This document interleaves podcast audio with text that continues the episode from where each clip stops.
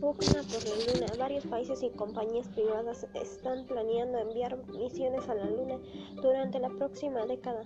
La extracción de recursos está en la mira de varias iniciativas. Los recursos en la Luna no están uniformemente distribuidos, por lo que ese resquicio legal abre la puerta a una carrera espacial para reclamar los terrenos lunares de mayor valor.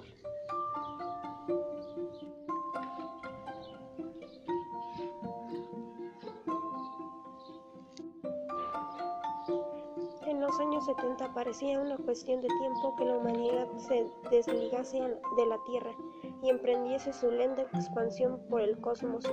Y aunque puede que eso esté tardando más de lo que muchos esperaban, el primer paso podría llegar pronto. Media docena de gobiernos y varias organizaciones privadas están planeando enviar misiones a la Luna en un futuro cercano, una situación propicia para que surjan conflictos.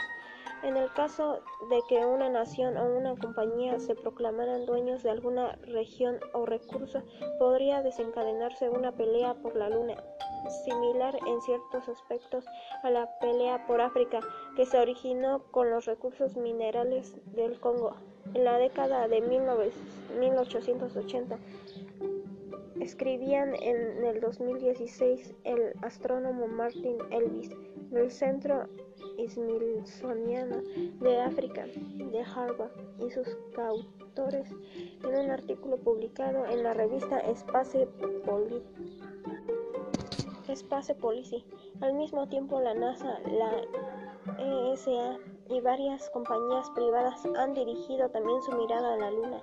El pasado mes de mayo, Jeff Bezos, presidente de Amazon y fundador de la empresa de vuelos espaciales Blue Origin, reveló sus planes sobre el módulo lunar Blue Moon, que según anunció podría estar listo para transportar tripulación dentro de cinco años.